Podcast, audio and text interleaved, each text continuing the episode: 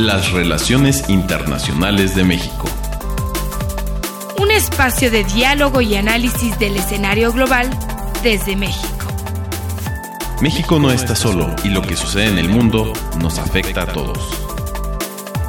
Presentado por Radio UNAM y el Instituto Matías Romero de la Secretaría de Relaciones Exteriores.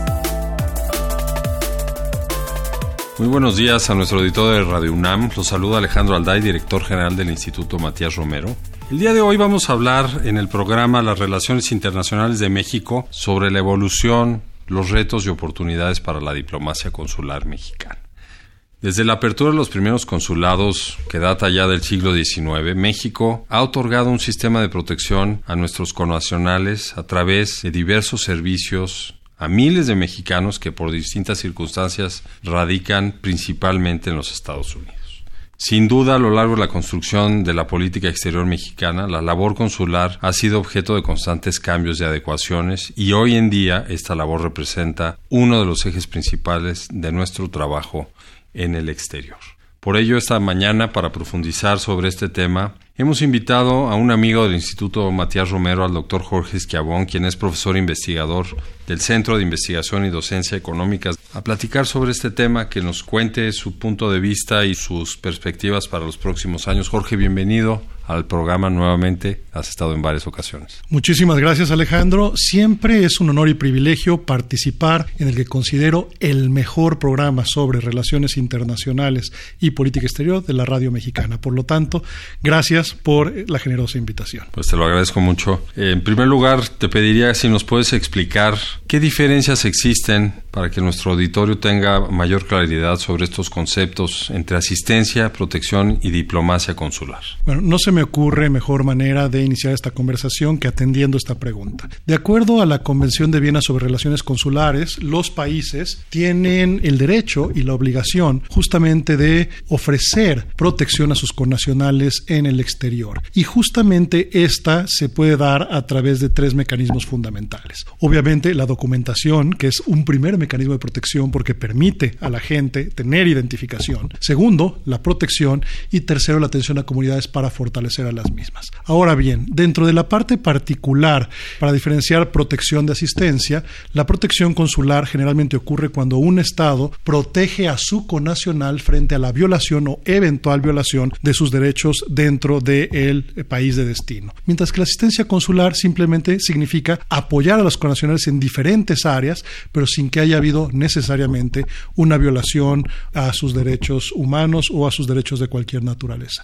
Finalmente, la diplomacia consular es algo relativamente novedoso dentro de la política exterior de los países y es como desde los consulados que tiene un país en otro país se avanzan relaciones, particularmente a nivel local, a nivel de los estados y a nivel de los municipios, con diferentes actores, en estos públicos, privados, medios de comunicación, organizaciones de la sociedad civil, justamente para avanzar los intereses de un Estado en el otro Estado. En pocas palabras, es un mecanismo de diplomacia pública a nivel local a nivel de los consulados. Desde luego, esta parte teórica tiene que irse ajustando de acuerdo a las complejidades de cada lugar, al número de personas a las que debes atender y al tipo de servicios que le debes de brindar en el país en el que se encuentren. Y ahí voy en la siguiente pregunta. ¿De qué forma las modificaciones a partir de problemáticas migratorias como la competitividad laboral, fenómenos sociales y algunos otros factores como la hostilidad que pudiera presentarse en contra de los migrantes, que es pues una constante que estamos viendo en todo el mundo en los últimos años,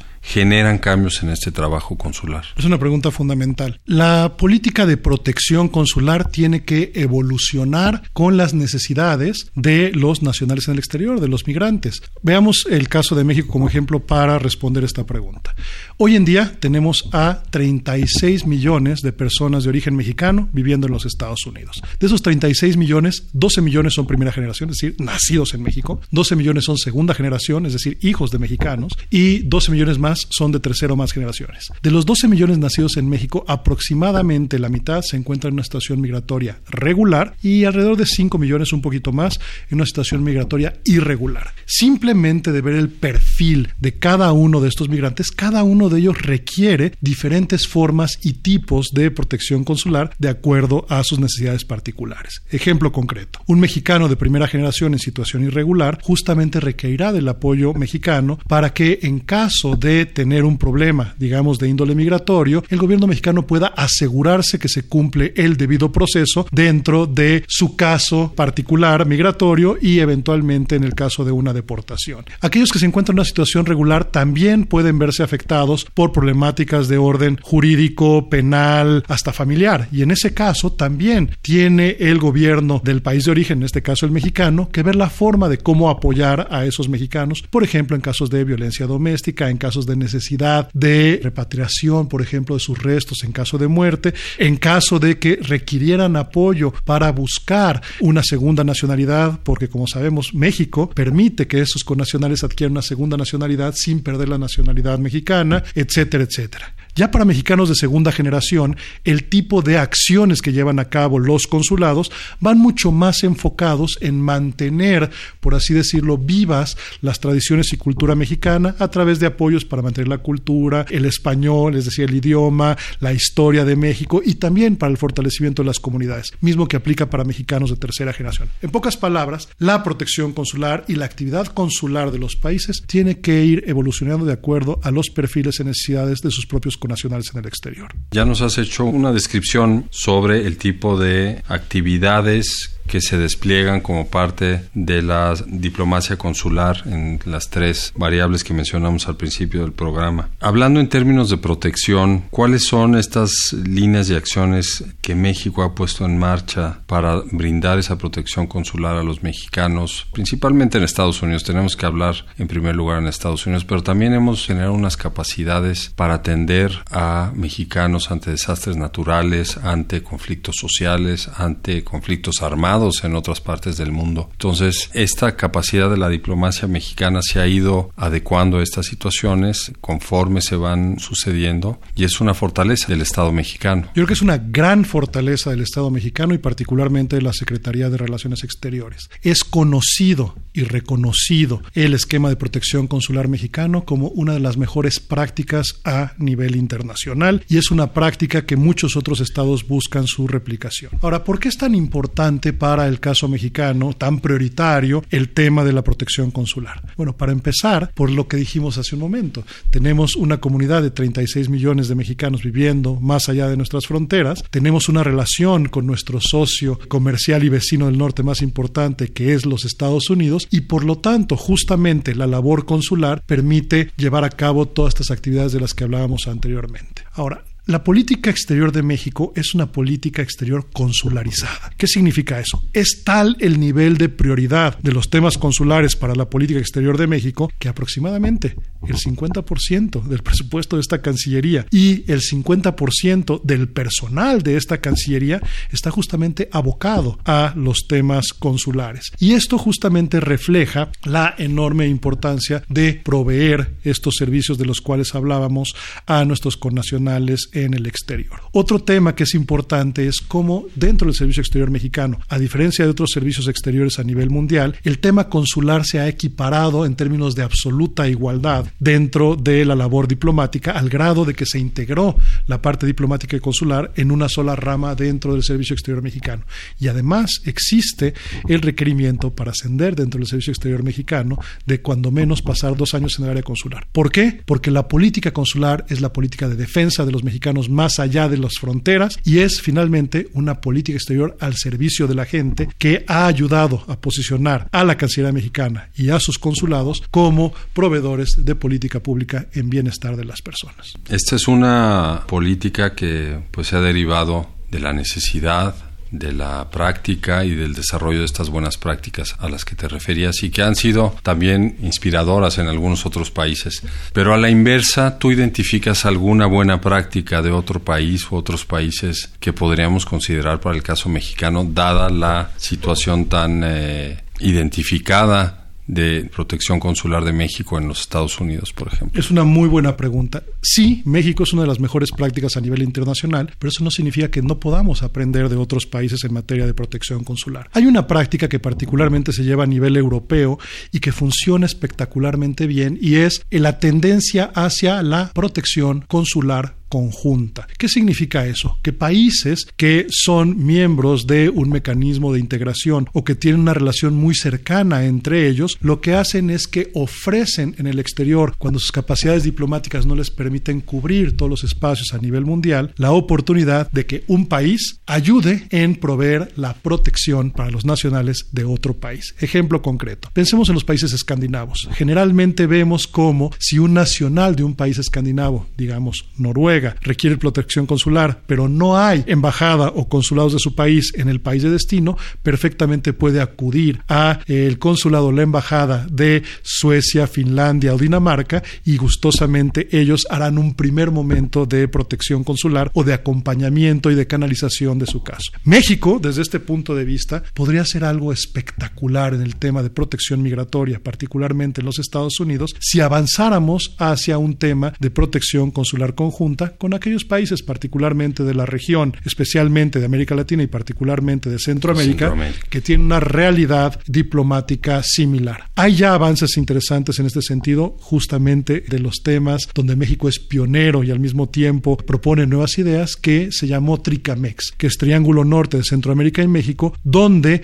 en aquellas ciudades dentro de los Estados Unidos donde había representación consular de los cuatro países, México y los tres países del Triángulo Norte de Centroamérica, Guatemala, Honduras y El Salvador, había la posibilidad de conjuntamente atender las necesidades de protección e ir con las autoridades locales. Obviamente, México, dada su fortaleza, dada su extrema capacidad en materia consular, siempre asumió un liderazgo. Y eso le fortalece en sus capacidades de negociación frente a autoridades locales, porque no solo va el gobierno mexicano, sino acompañado de otros tres países centroamericanos a la defensa de los derechos muy similares que son violados de migrantes de los cuatro países en los Estados Unidos. Sin duda, es un frente mucho más robusto para tener éxito en la defensa de los conacionales y de los otros países. Quiero recordarle a nuestro auditorio que estamos charlando esta mañana con el doctor Jorge Esquiabón, quien es investigador del CIDE, sobre los retos y las oportunidades de la diplomacia consular mexicana y sobre ese punto específico Doctor, ¿qué recomendaciones de política pública consideras que se pueden implementar para mejorar aún más las políticas de protección,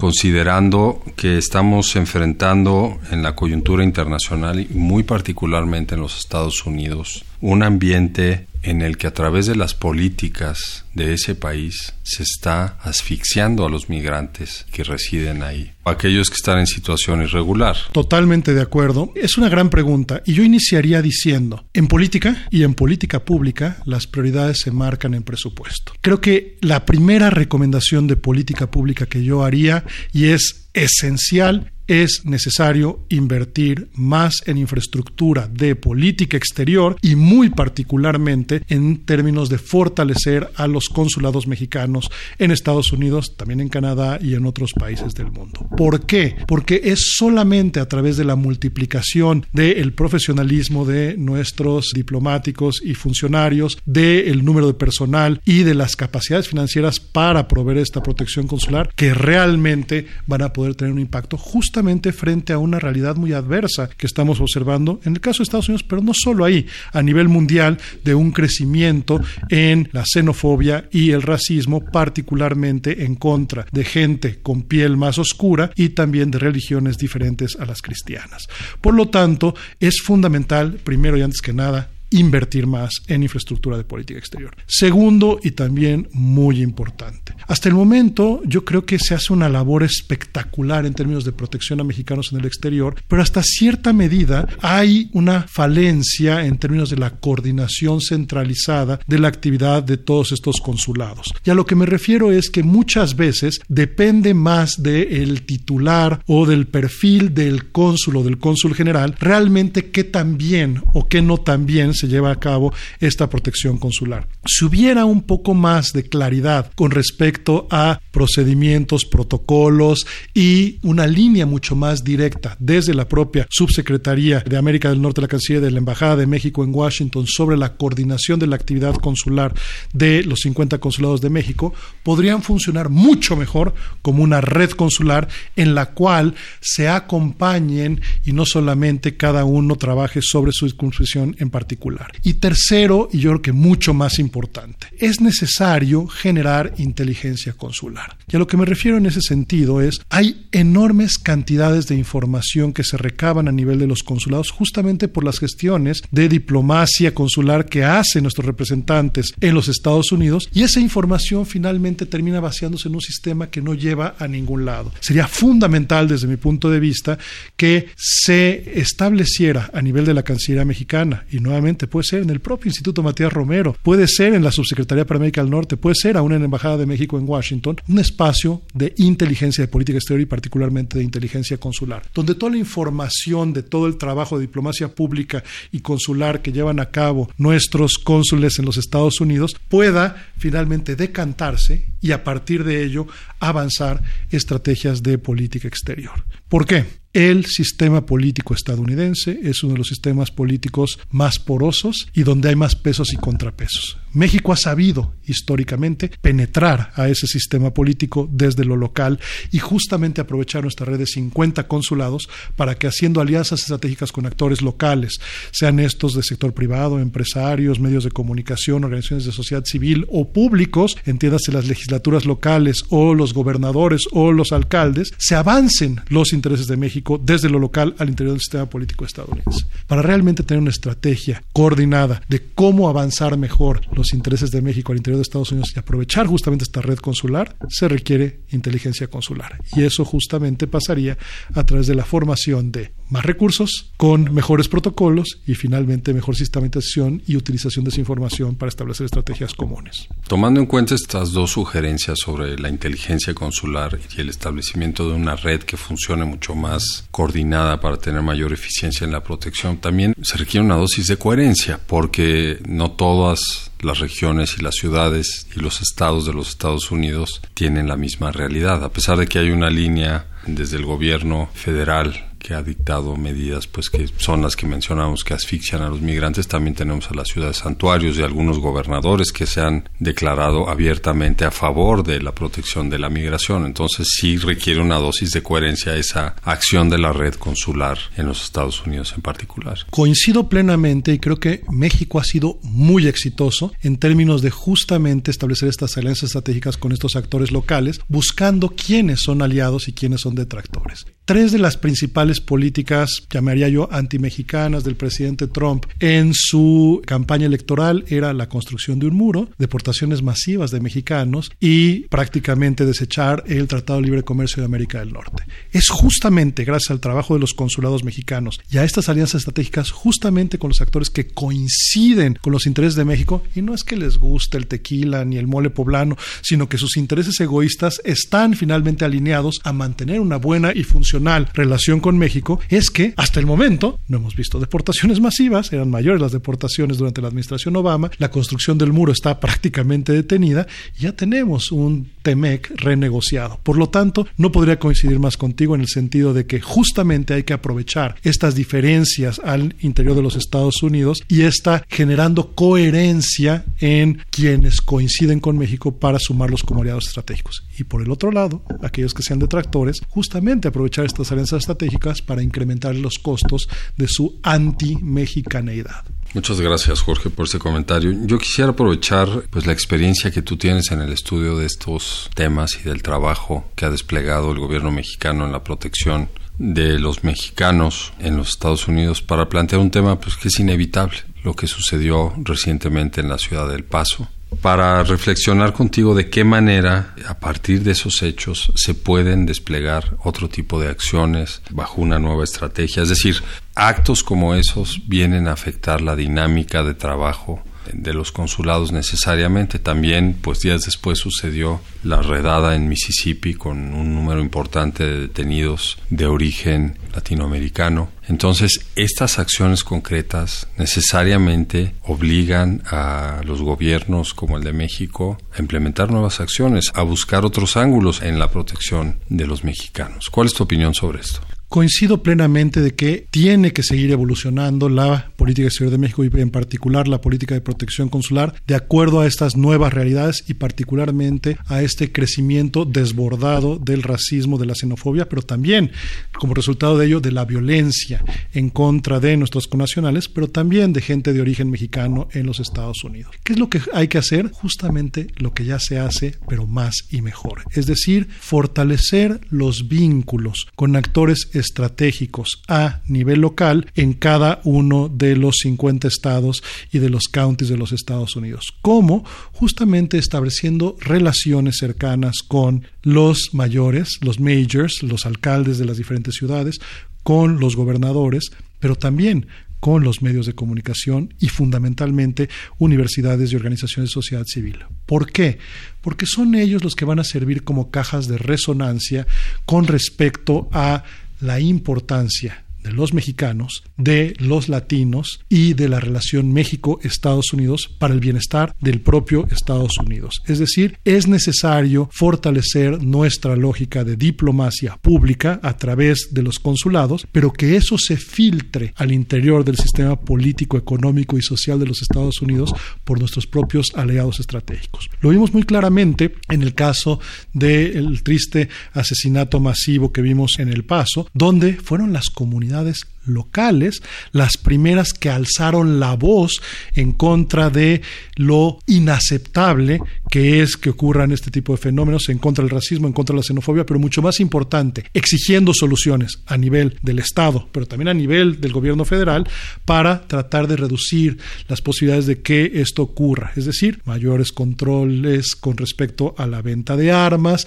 generar un costo político para el presidente de los Estados Unidos y mandar las señal de que políticas anti-inmigrantes que sean, además de todo, racistas y xenófobas, pueden ser contraproducentes en la búsqueda de ganar elecciones para los actores políticos en los Estados Unidos, tanto a nivel local como a nivel federal. Y también se han anunciado, en los casos particulares que hemos mencionado, sobre todo en el del paso, el despliegue de acciones jurídicas mucho más allá de las que de manera ordinaria se llevan a cabo en la defensa de los nacionales. Aquí la Secretaría diseñó una estrategia, yo diría, mucho más agresiva en el terreno jurídico también, para abrir esa línea de defensa de los intereses de los mexicanos, de las comunidades mexicanas en los Estados Unidos. Coincido plenamente y nadie mejor que tú para saber esto, porque en tu anterior responsabilidad como consultor jurídico de esta Cancillería, fuiste muy vocal en términos de justamente aprovechar al sistema jurídico estadounidense para avanzar los intereses de México y de los mexicanos en los Estados Unidos, haciendo alianzas estratégicas con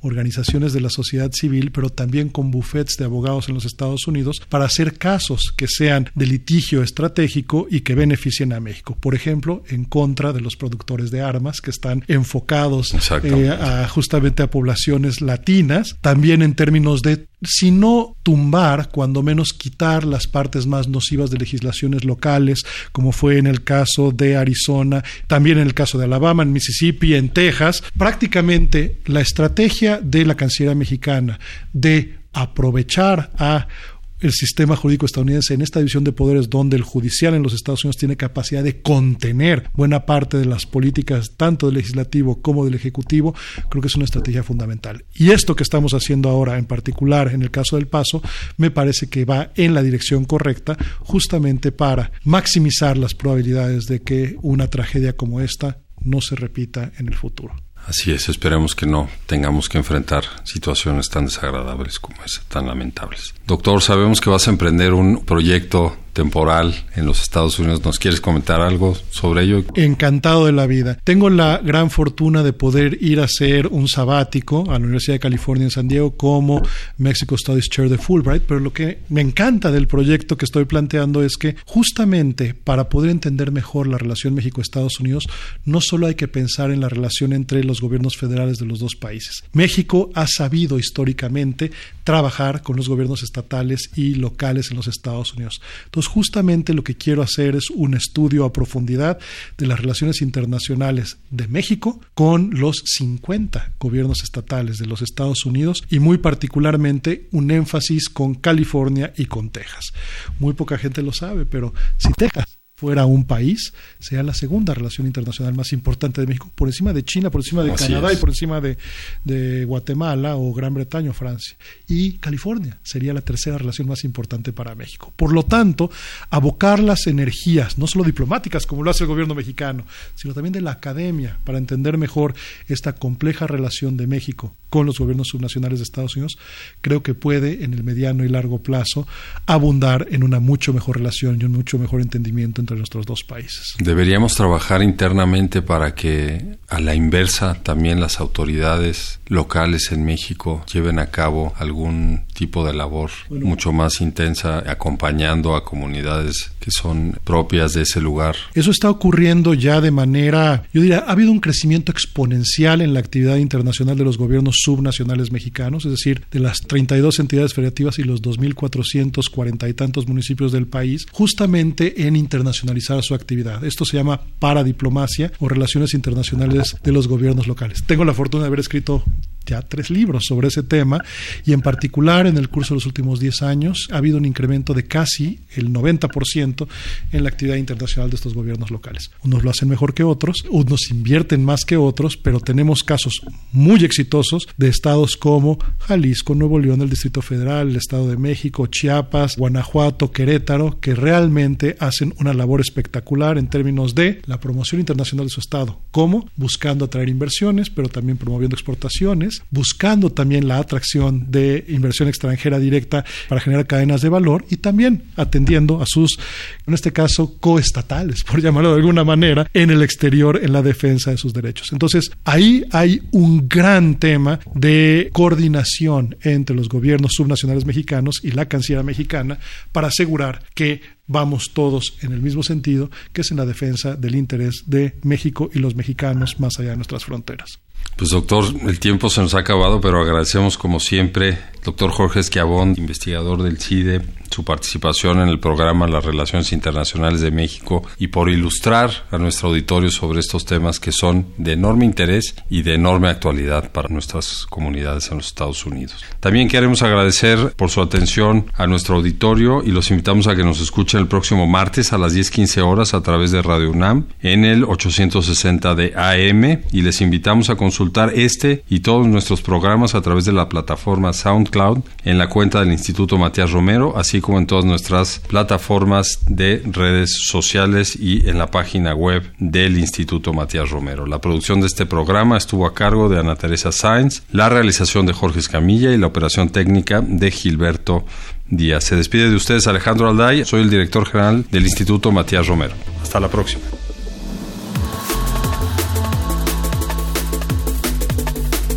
Las relaciones internacionales de México un espacio de diálogo y análisis del escenario global desde México.